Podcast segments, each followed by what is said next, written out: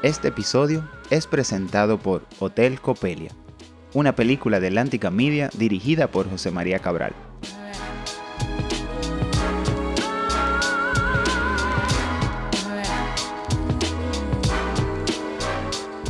Y yo quiero morir haciendo lo que a mí me gusta. Yo, por eso creo que cada película yo dejo un pedacito de mí porque me voy a ir desgastando mientras vaya haciendo películas.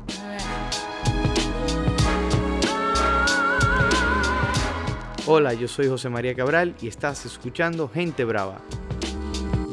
¡Ey, pero bien! bueno, hola, yo soy Laura Castellanos y estamos aquí con José María Cabral, eh, director de cine. Gracias, José María, por recibirnos en tu casa en el día de hoy. No, no, para, para mí un placer siempre conversar sobre cine y compartir con amistades de hace mucho tiempo, así que un honor. José María, en el pasado has dicho que ves una película diaria. ¿Eso se mantiene?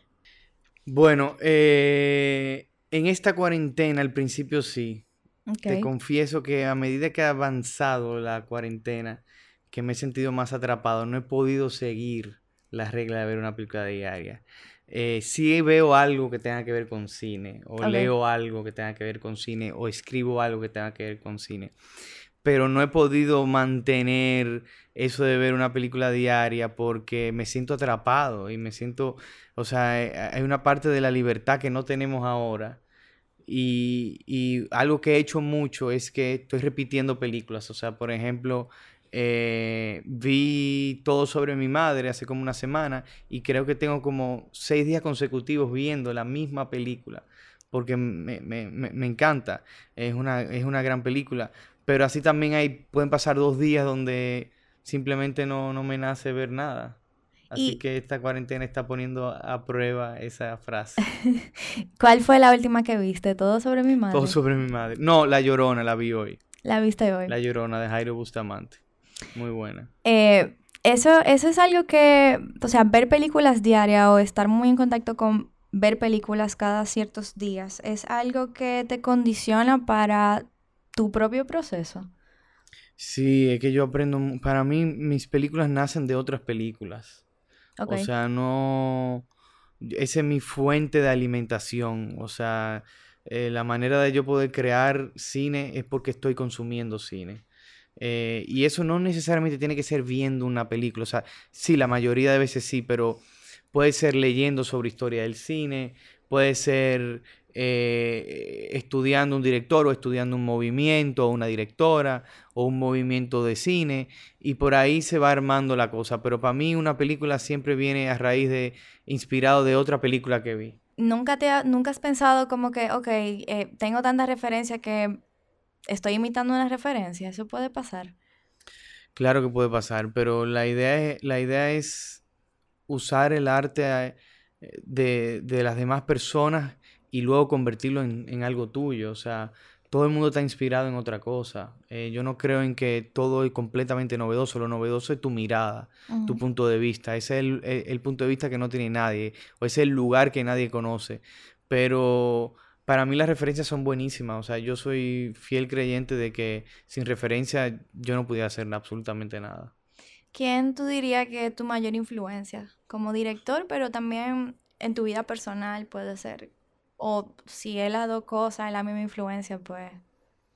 Bueno, hay, hay, hay distintos tipos de, de, influencias. Están influencias como Bergman, eh, que aunque no tiene nada que ver con mi cine, su, su ética de trabajo, de trabajar mucho, de hacer muchas películas y eso, está muy bien. Está también la manera de que me inspira mucho de Werner Herzog, de cómo enfrentar y hacer cine eh, de autor y, cine eh, de mucho coraje. Y están también las películas que amo de Fellini, que son increíbles. O también, eh, si nos vamos a Latinoamérica, Iñárritu o Cuarón, que utilizan sus raíces también para contar películas. O sea, dependiendo de. Yo trato de coger un poquito de cada quien. No, no diría que solo hay un, maestro que, que, me guía, sino muchos. Hace poco vi un tweet que dijiste que eh, habías explorado que diferentes películas comenzaban con un cadáver en los primeros 10 minutos. Sí. ¿Cómo va esa lista? O sea, ¿has podido identificar más películas y por qué crees que eso se está dando? ¿O notaste ese fenómeno últimamente? Bueno, lo, lo, empecé a hacer porque quería escribir una serie. Eh, o estoy en el proceso de hacer algo serial, nada concreto. Entonces como que comencé a ver series, series que me gustaban y dije, pero ven acá. ¿Será que se va a morir todo el mundo eh, o alguien en todas las series? Y comencé a ver, eso y es una manera, tú sabes que nosotros los seres humanos le tenemos miedo a la muerte. Eh, y, hay una, una curiosidad, o sea, todo está, como es lo único que hay cierto en la vida, como que todo está enfocado en eso, en cuándo nos vamos a morir, eh, qué vamos a hacer en la vida porque vamos a morir, en qué creemos, dónde vamos después de la muerte. Entonces como que empezar muchas películas y series así, yo creo que es una manera de captar la atención de la gente. Mm. Y, así que empiezan muchos casos y así que empiezan muchas cosas. O sea que yo creo que el cine está cogiendo eso de la vida y no la vida del cine. Totalmente. Eh, ¿Cómo es tu proceso de, de guionaje? Eh, ¿te llega la idea primero y, lo escribes o de repente escribes todos los días y entonces te surge la idea de hacer algo concreto? No, me llega la idea primero. Eh, yo estoy o viendo algo o leyendo algo. O sea, tiene que. estoy partiendo de, de, otro. de otro. De, otra obra. Ok. Eh, entonces a partir de ahí me llega una idea como, oh, mire lo que hicieron aquí. ¿Y si se mm. hace algo de, esta manera o de esta forma? Eh, ¿O qué pasaría si eso sucede en la República Dominicana? Entonces a partir de ahí empiezo a escribir y trato entonces de buscar todas las referencias posibles que hay sobre, sobre ese, ese tema. dígase, eh, todas las películas que hablen del mismo tema o del mismo estilo de la forma de hacer la peli, todo lo que hay escrito, o, trato de buscar todo lo que hay escrito, probablemente no lo lea todo. Eh, y a partir de ahí empiezo entonces a construir y escribir, pero primero, primero viene la idea. ¿Hay, ¿El proceso siempre es el mismo o hay algunos que prefieres sobre otros procesos que hagas? El proceso cambia dependiendo de cómo llega la idea, porque por ejemplo en Carpinteros, la idea vino porque alguien me comentó, mira, loco, tú tienes que ir a ver cómo es que se hablan entre una cárcel y otra. Y yo como así, sí, a través de un lenguaje de señas, y fui a verlo. O sea, que eso fue alguien que me comentó y después fui a verlo. Eh, las otras películas ha sido porque estoy interesado o en un tema histórico o el proyeccionista, que por ejemplo fue porque yo tenía una película que era una comedia y eso eh, daba para poder llevarla a los pueblos donde no hay cine. Entonces a través de eso yo fui a llevarla de pueblo en pueblo y al llevarla de pueblo en pueblo me enamoré de esa idea y dije, ah, pero esto hay que escribir algo sobre esto. Entonces, como que se va dando como orgánico, lo que hay que estar es muy abierto. Así, para mí, un director de cine tiene que ser un espía. Y hay que salir a la calle a espiar completamente, o sea... Como, como observar. Sí, de espía, de, ¿qué hace un espía? Porque más que observar, es tratar de llegar a conclusiones, es buscar patrones, es estar con una lupa todo el tiempo, entonces buscando, buscando, buscando para ver qué se puede contar al mundo que no se ha contado. ¿Qué podrías decir, o bueno, en qué momento podrías decir que te encuentras ahora mismo eh, de tu proceso creativo? De mucha autocrítica. Este es el momento donde más me estoy exigiendo a mí mismo. Eh, recién cumplo 32, o sea que creo que tengo un poquito más de 10 años de carrera, pero solo un poquito más. Entonces estoy reevaluando todo lo que he hecho. Eh, estoy siendo muy crítico con todo lo que he hecho y muy crítico con todo lo que voy a hacer. Entonces ahora mismo como que me llegan muchas ideas, pero para que me convenza una idea de lo próximo que voy a hacer es un poquito más complicado. Antes yo me dejaba llevar mucho por la pasión y ahora no es solamente la pasión, ahora hay muchas cosas en juego. ¿Será que cuando te va bien, como que eso también puede afectar la próxima idea? Porque entonces te cuestiona de que será tan buena como la anterior. Sí, o, o, o al revés, o dices, bueno, como hice la anterior tan buena, Ah. me puede también muy bien esta. Entonces se baja un poco el miedo. Y para mí el miedo es muy importante porque el miedo es el que nos va a hacer nosotros ser vigilantes a buscar una buena historia. ¿Qué podrías decir que es lo más difícil de hacer una película? Escribirla. Punto. Si la, si la película está escrita y está escrita bien, lo demás es un trabajo difícil, pero es un trabajo lograble. Y con relación a los actores, ¿no te parece que también es una tarea ardua? Sí, no, eh, eh, que, la película es el guion, pero ¿qué vemos en la película? La cara de los actores.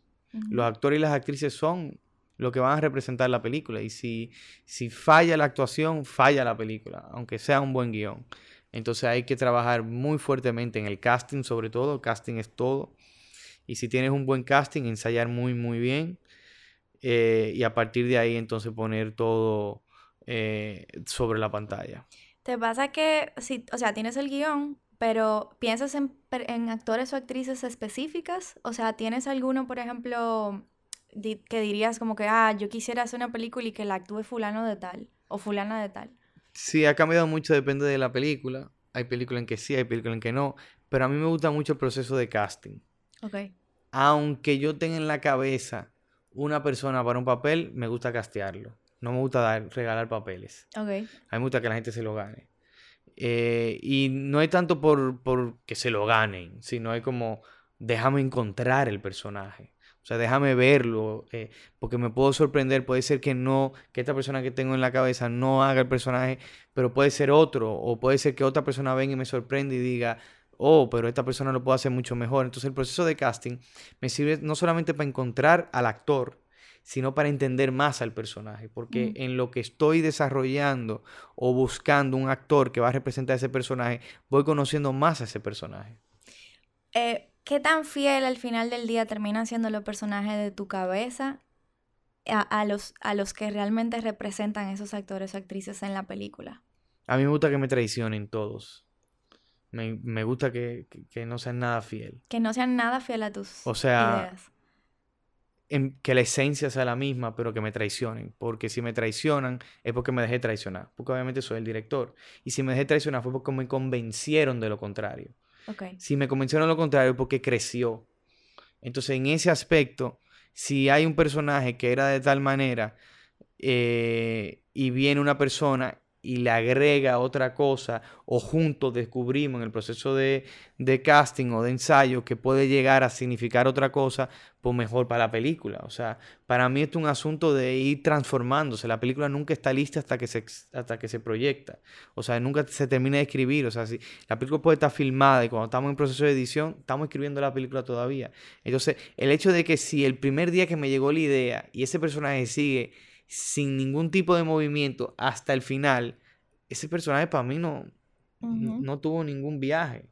Porque el viaje no solamente lo da el personaje, sino los autores de esos personajes, que son el director, la directora, los actores, las actrices, el diseñador de producción, eh, el fotógrafo, todo el mundo está enriqueciendo la película para que sea mejor.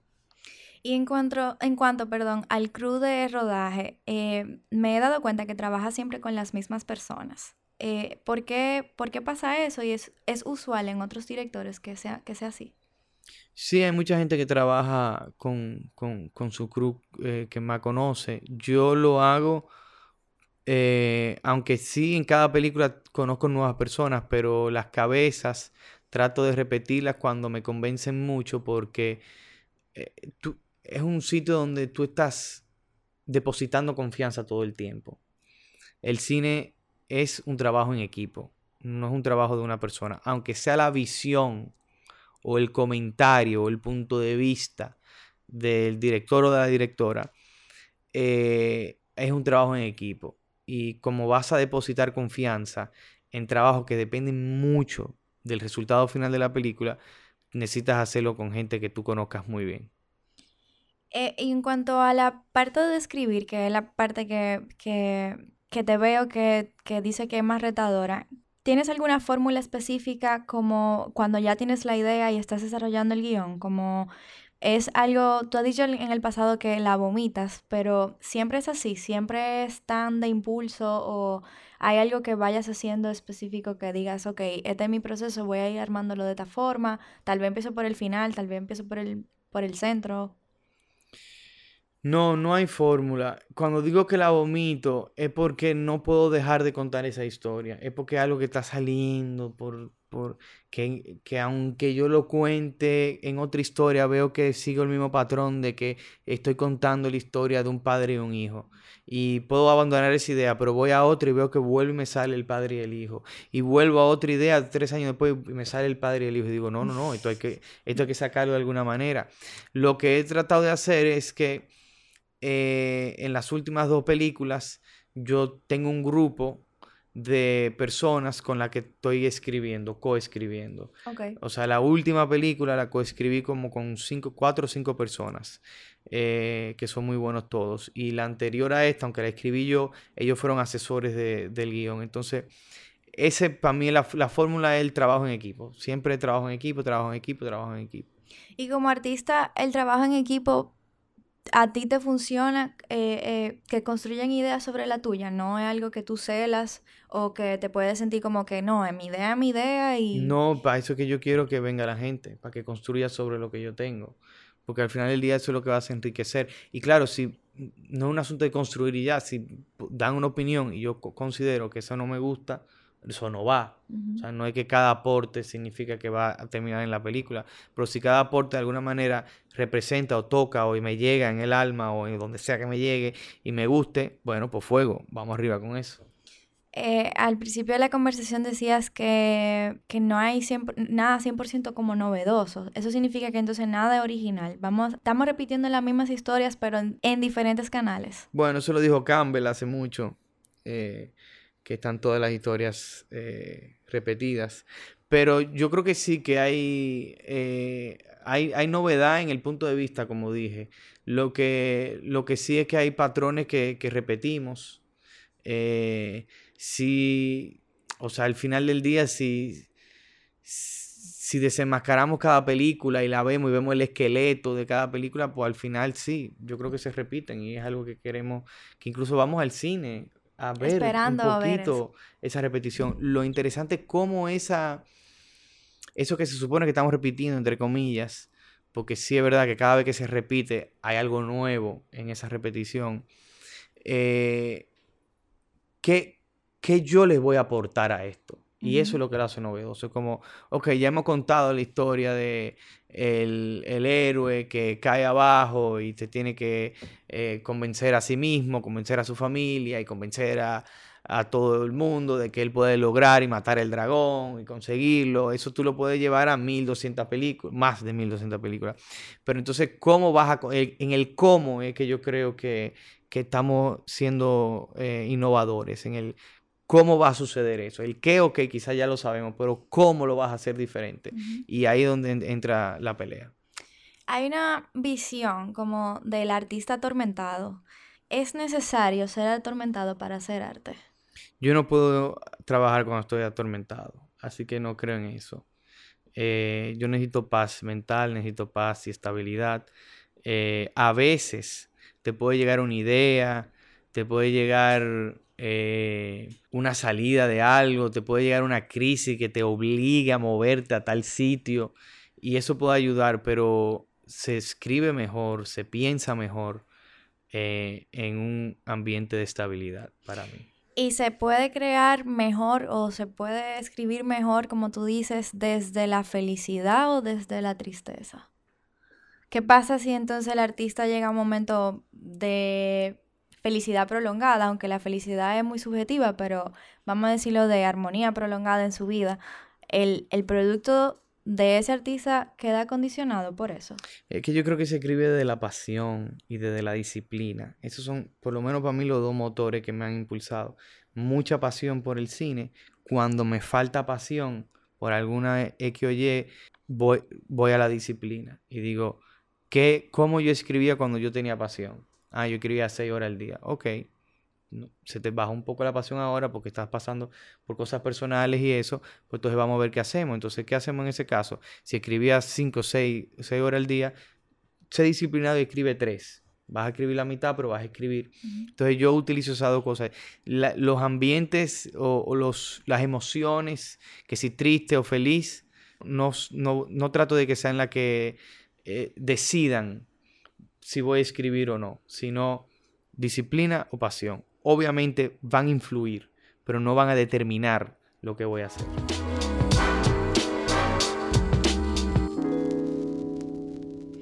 Hace poco dijiste, suicídate con tus ideas, que si son tuyas no mueres, reencarnas en cada obra. Si te mueres mañana, eh, ¿te gustaría cómo te van a recordar? Bueno, eh, en, en, parte sí. Eh, porque me he suicidado con cada idea y a eso me refiero de que enfrentar los proyectos como tuyos hasta la muerte. Y a pesar de, de que si le guste o no a la gente, yo sé que yo me entregué completamente y lo hice porque creí en ese proyecto, independientemente del éxito o no que tuvo ese proyecto. Ese proyecto yo creí en ese proyecto, yo me entregué completamente y di todo lo que tenía. Entonces, en ese aspecto sí, si me muero mañana me hubiera gustado poder hacer más películas, que creo que tengo más historias que contar, por eso quisiera que esperar un poco, pero estoy un poquito eh, tranquilo con que por lo menos el tiempo que he logrado, he hecho lo que me, da la gana y, de una manera en la que estoy contento. Hablando de, de la vida artística y partiendo de que todo el mundo es creativo y que todo el mundo tiene la capacidad de crear, pero tomando en cuenta que cada quien tiene un contexto diferente, ¿hacer arte es un privilegio, en tu opinión? Bueno, se hace arte en, en todos los niveles sociales. Depende de cuál es el arte. Eh, y cada día más con la tecnología es mucho más accesible. Eh, ya con un celular se puede grabar una película, pero también eh, lo más importante en el arte es el tiempo. Mm. Y el tiempo es un privilegio. Entonces, más que el arte, lo que influye es el tiempo, porque una persona que tiene que cuidar de su familia y tiene que cuidar de su trabajo y ese trabajo le toma seis días a la semana, aunque sí tiene acceso a un celular y con eso puede filmar una película, quizá no tenga todo el tiempo del mundo para poder hacerlo. Entonces en ese caso, sí, el arte puede ser un privilegio, pero no, no es una constante, o sea, puede ser flexible. ¿Qué tan importante ha sido para ti el apoyo de tu familia y de tus amigos en la creación artística? Ay, muy importante, porque si, si bien al inicio eh, el apoyo no fue, o sea, fue muy bueno siempre, pero yo sé que al principio creó un poquito de roce, porque yo era muy mal estudiante. Entonces, eh, mi familia, obviamente, preocupada por las notas y por mi futuro, decían que no debía darle tanta prioridad a, en ese momento al teatro, porque lo que me gustaba era el teatro. Entonces, eh, pero con el tiempo yo fui demostrándome a mí, demostrándole a ellos que esto era lo que quería hacer, que esta era mi pasión, que esto es lo que iba a hacer, aprobaran o no. Y ahora mismo creo que son los seguidores más fieles que tengo. Eh, lo que son mis hermanos y mi padre y mi madre están ahí eh, hasta para la película más mala. Van a aplaudir. Una de tus primeras películas, y, mencionamos suicidio anteriormente, fue Delirio. Dijiste en algún momento que una crítica te dijo que ese suicidio era más un símbolo de, que mataste una parte de ti y lo diste a conocer en ese momento. ¿En todas tus películas sientes que matas a un José María eh, que hizo esa película? Sí, y, creo que se conecta con, lo otro del, del suicidio. O sea, es increíble que la primera película que yo le muestro a la familia es eh, la de un joven que termina suicidándose. Eh, y eso fue, causó mucho revuelo porque eso fue una presentación que yo hice en la casa. Yo tenía 16 años. Primera vez que le digo a mi familia entera, o sea, a los tíos, a los primos, a los abuelos, que voy a hacer cine. Y ese cortometraje, yo era actor y yo terminaba suicidándome. Entonces eso fue obviamente un estado de alerta sobre todo los tíos más conservadores, donde dijeron, hey, este muchacho eh, está haciendo un llamado importante, eh, hay que llevarlo a un psiquiatra urgente.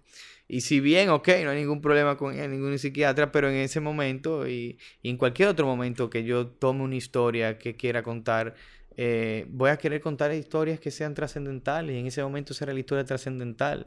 Y yo quiero morir haciendo lo que a mí me gusta. Yo, por eso creo que cada película yo dejo un pedacito de mí porque me voy a ir desgastando mientras vaya haciendo películas. ¿Qué le dirías a ese José María que hizo Delirio? ¿Qué le diría a ese José María que hizo Delirio? Ay, mi madre, ese, loco viejo o ese loco joven. Sí, ese este loco joven. De este loco viejo a ese loco joven. Eh, que no vaya a estudiar cine. Que salga a vivir. Que salga a explorar cosas que el cine no va sobre el cine, el cine va sobre la vida. Y que no le tengan miedo que las partes técnicas las vas a aprender en algún momento. No deje de hacer cine, pero utilice el dinero para estudiar cine para salir a conocer el mundo y enfrentarse a sus miedos. ¿Te arrepientes de haber estudiado cine? No me arrepiento, pero lo hubiera hecho diferente. Hace unos años en un TED Talk dijiste que todas tus películas eran un fracaso. ¿Siente que es así todavía? Claro. Todas me dan mucha angustia. Todas me dan mucha ansiedad. Todas me, me llenan de dudas. Nunca completo lo que quiero. Eh, pero ese es el motor para poder seguir adelante. Entonces, de cierta manera, como que ese, ese fracaso es necesario no creo que fracasan en todo. Eh, creo que tienen es como muchas batallas. Una película son muchas batallas al mismo tiempo. Entonces, de esas muchas batallas, fracasamos en muchas, pero hay otras donde tenemos éxito. Y creo que ese balance ayuda a poder seguir queriendo crear algo mejor para la próxima película. Después de ese texto, eh, estrenaste Carpinteros y bueno, de ahí para acá, pues tus películas han tenido una aceptación buena con la crítica, has viajado a festivales y eso, se podría decir que han sido exitosas. Eh, ¿Qué cambió para ti como director? ¿Has podido ver un crecimiento de esas películas para acá? Sí, lo que cambió fue algo fundamental. Dejé de ser el fin para convertirme en el medio.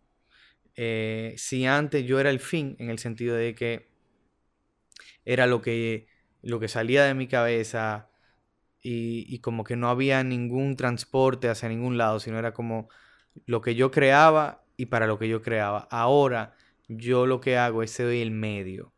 Entendí a través de Carpinteros, que fue justo después de ese TikTok, y, lo mismo hice con el proyeccionista, con Hotel Copelia y otra que va a salir, me imagino cómo está la cosa para el 2022, eh, es que veo algo que ya existe y trato de ser el medio para llevarlo al cine. Y entonces cuando me quito la carga de ser el fin, lo que me libero de contar mejores historias. ¿Cómo ves la industria del cine desde hace cinco años para acá? Y bueno, en este contexto un poco complejo que estamos viviendo con el, con el tema del virus. Eh, la industria del cine hace cinco años para acá creciendo muchísimo. Eh, estamos teniendo representación en, en los mejores festivales del mundo. Eh, también en los mercados estamos vendiendo mucho las películas. Se está hablando mucho del cine, pero también a lo local también, porque no solamente se puede ver el éxito a nivel internacional, sino localmente, o sea, uno también se debe a su pueblo. Mm. Y, y yo creo que localmente también estamos, o sea, el cine es un espejo y mientras más nosotros hacemos películas que, que son sobre nuestra identidad y podemos proyectarla y vernos a nosotros mismos en una película, también eso ayuda culturalmente a un país. Entonces yo creo que entre ambas cosas estamos creciendo mucho. ¿Qué va a pasar ahora con esto del, de la situación de la pandemia? No, no tengo la respuesta. Eh, es muy triste todo, sobre todo porque muchos cines están eh, quebrando y, esa, eh, esa parte es importantísima porque para mí ver una película en una computadora no es ni cerca lo que es la experiencia de verla en una sala de cine. Así que yo espero que salgamos de esto pronto y que la gente nunca deje, nunca, nunca, nunca deje de ir a ver una película del cine. Yo también abril de 1965 se desata la guerra civil y las tropas norteamericanas invaden la ciudad de Santo Domingo, cambiando la vida de un grupo de mujeres para siempre. No te pierdas Hotel Copelia, una película de la Antica Media dirigida por José María Cabral. Disfrútalo en tu cine más cercano a partir del 15 de abril del 2021. Yo soy Laura Castellanos y estás escuchando Gente Brava. Hablando ya un poquito más de tus películas, con El Proyeccionista vemos una historia de amor, pero vemos una historia también de amor al cine. Eh, para ti, ¿qué, ¿qué diálogo está tratando de tener el proyeccionista con la gente? El proyeccionista es lo que es un personaje que está proyectándose a sí mismo todos sus traumas y que quiere sanarlo de alguna manera. Y lo hace a través de imágenes. Y lo descubre a través de imágenes. Y entonces ese eh, esa parte de descubrir a través de imágenes, de cierta manera va muy relacionada conmigo, con cosas que yo voy descubriendo también de mi vida y cómo utilizo el cine como terapia. Entonces yo creo que ese es el diálogo más importante, que utiliza lo que son las imágenes, lo que es el cine, como una manera de poder sanar heridas del pasado. Alguien que escribió una crítica sobre el proyeccionista decía que, que el proyeccionista, como es una película sobre películas, se podía eh, analizar la relación de las mujeres con la industria del cine. ¿Tú crees que eso se ha acertado? Que se puede hacer un análisis a través del proyeccionista de la relación de las mujeres con la industria?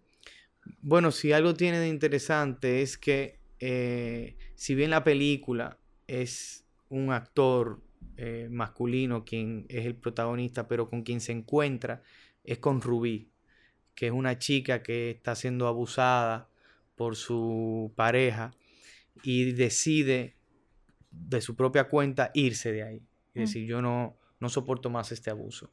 Y si bien ella en ese momento no sabía bien lo que estaba haciendo, ese impulso la llevó a conocer el cine y terminó ella en la misma película, eh, no solamente eh, proyectando y aprendiendo a proyectar y aprendiendo algo nuevo, sino abandonando a la figura del hombre, diciendo yo soy suficiente por mí sola. Y puede que esa misma Rubí sea lo que está despertando de hace mucho tiempo, que siempre ha estado ahí. Lo que pasa es que eh, eh, hemos vivido en un mundo dominado por los hombres de una manera que han permitido muy pocas opciones y posibilidades para las mujeres. Pero Rubí yo creo que representa ese, ese boom que vamos a ver y que ya estamos viendo de muchas directoras y, o escritoras o productoras que son muy talentosas, sobre todo en esta industria que está dominado. Esta industria está dominada por, o sea, el talento más grande son las mujeres directoras o las mujeres productoras. yo creo que Rubí sí en ese caso representa pues esa parte importante de lo que viene y de lo que es la industria del cine, pero de lo que tendrá que seguir siendo aún más. En una entrevista para el Diario Libre te preguntaron algo que quiero explorar también y te decían que en, el, en, el, en casi todas tus películas hay un elemento de persecución. Eh, ¿Por qué la persecución? ¿Y te habías dado cuenta de eso antes de que te hicieran la pregunta?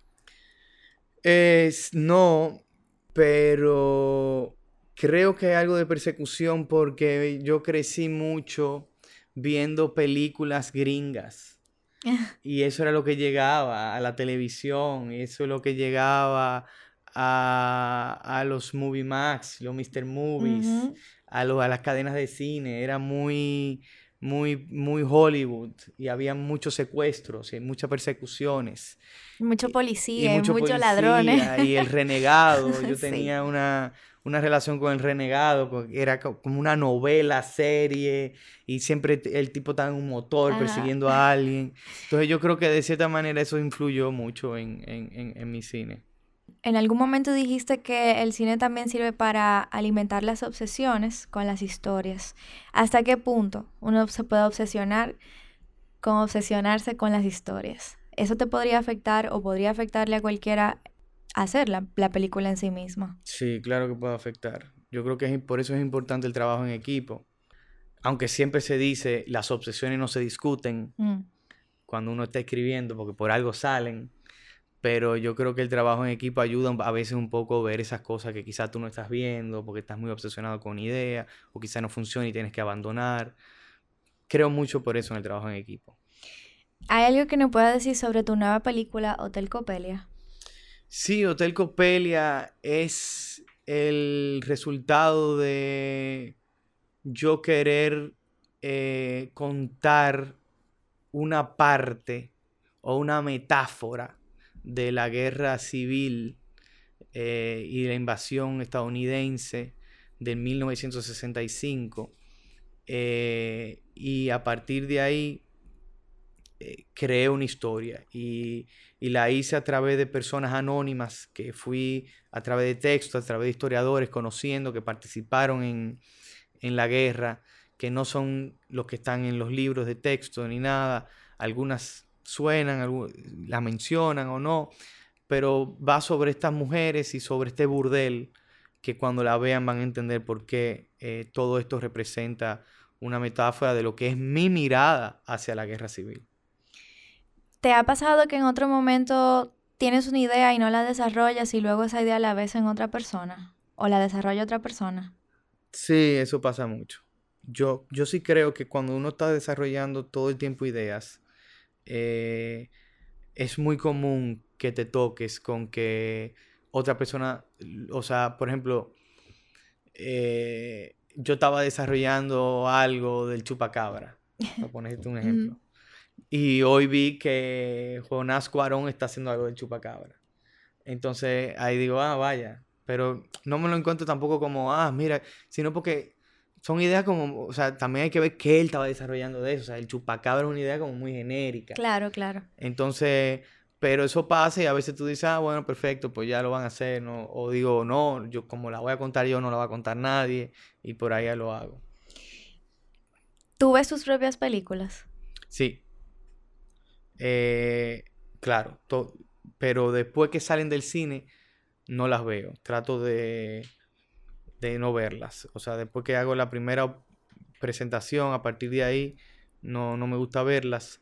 Y luego como cinco años después, me encanta volver a encontrarla porque ahí puedo ser un poquito más justo con el trabajo. Mm. Y justo positiva o negativamente. ¿Y con las críticas, te parecen justas? ¿Has aprendido a manejarlas? Eh, ¿Cómo te sientes cuando recibes una crítica? Bueno, yo soy fan de la crítica, me encanta leerlas. Eh, me encanta todo lo que escriben. Igual como sufro cuando la crítica es negativa, porque soy fan de la crítica, o sea, me, también porque cuando veo una película yo me leo las críticas, o sea, consumo críticas de cine. Y has criticado cine también. Y he criticado cine, exacto. y entonces, no, yo las vivo, las vivo intensamente. ¿Te ves haciendo otra cosa? Dentro de la industria del cine, por ejemplo, como actor o como productor, o fuera del cine ya, ok, me cansé del cine, voy a hacer otra cosa? Como, como cine yo pudiera perfectamente ser productor, pudiera ser escritor solamente o, actor, o sea, lo que más me gusta dirigir, pero no, no estoy cerrado a, a, ninguna de las otras.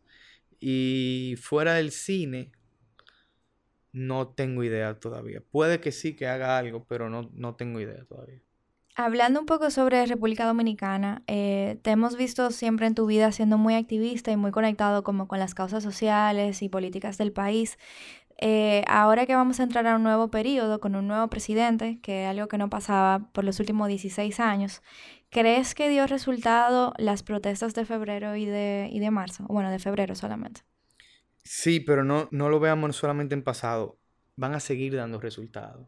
O sea, fue un momento donde no solo a la juventud, aunque fue sobre todo la juventud, pero donde la ciudadanía se empoderó, se expresó y eso se mostró en las urnas y eso se seguirá mostrando a, según siga este gobierno o cualquier otro. Fíjate que, que ya, aunque ya se acabaron las elecciones, cualquier decisión que se está tomando ya la gente está opinando y se están generando movimientos y designan a alguien y la gente dice no, no nos gusta o queremos más representación femenina o queremos esto o queremos lo otro. Entonces, esa plaza de la bandera va a representar ese cambio importante de la ciudadanía, involucrarse mucho más en la política.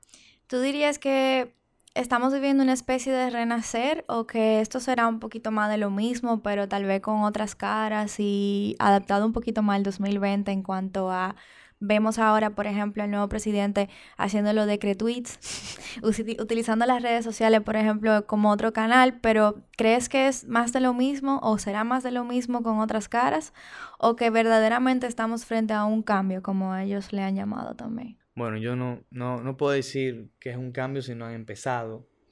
Eh, yo espero que sí, que sea un cambio, pero no me pudiera eh, vaticinar si realmente eh, lo que va a pasar. Pero yo, yo creo que sí, que tienen la intención, pero si no, estaremos empoderándonos nuevamente. Ya para terminar, ¿qué consejo le darías a una persona que quiere incursionar en cine? A una persona joven que quiere incursionar en cine. Que busque la de lo, de lo que él, que esa persona, él o, esa él o ella sabe que nadie sabe. O sea, que ha vivido que nadie ha vivido. O que nadie lo ha vivido de esa manera. Y que siempre cuente algo que nadie más pueda contar nada más que esa persona. Mientras es fiel a eso, siempre va a tener algo interesante que decir. Gracias, José María, por recibirnos aquí en tu casa. No, de nada. Y por conversar con nosotros. Muy bien, muy buena entrevista.